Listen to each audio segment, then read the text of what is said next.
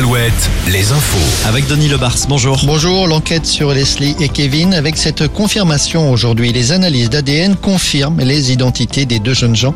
Il fallait passer par cette étape pour identifier formellement les deux victimes. Et comme l'avait précisé le procureur mardi soir, les dépouilles seront prochainement remises aux familles. Notez qu'une marche blanche est programmée pour samedi en mémoire du couple assassiné. Elle aura lieu à Niort, samedi après-midi dans le centre-ville sur la place de la Brèche.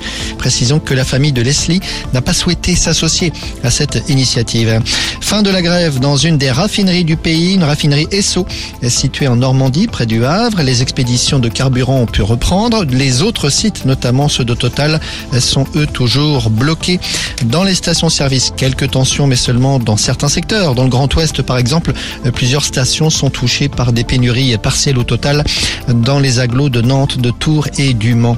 Le procès de Joël Kérivin s'est ouvert aujourd'hui à Nantes directrice de la Folle Journée, qui était aussi présidente d'une association de soutien aux femmes, est jugée pour avoir détourné plus de 300 000 euros des faits qu'elle reconnaît. Corinne Diacre n'est plus la sélectionneuse de l'équipe de France de football. Elle vient d'être remerciée par le comité exécutif de la Fédération française. Elle avait été nommée à la tête de l'équipe féminine en 2017.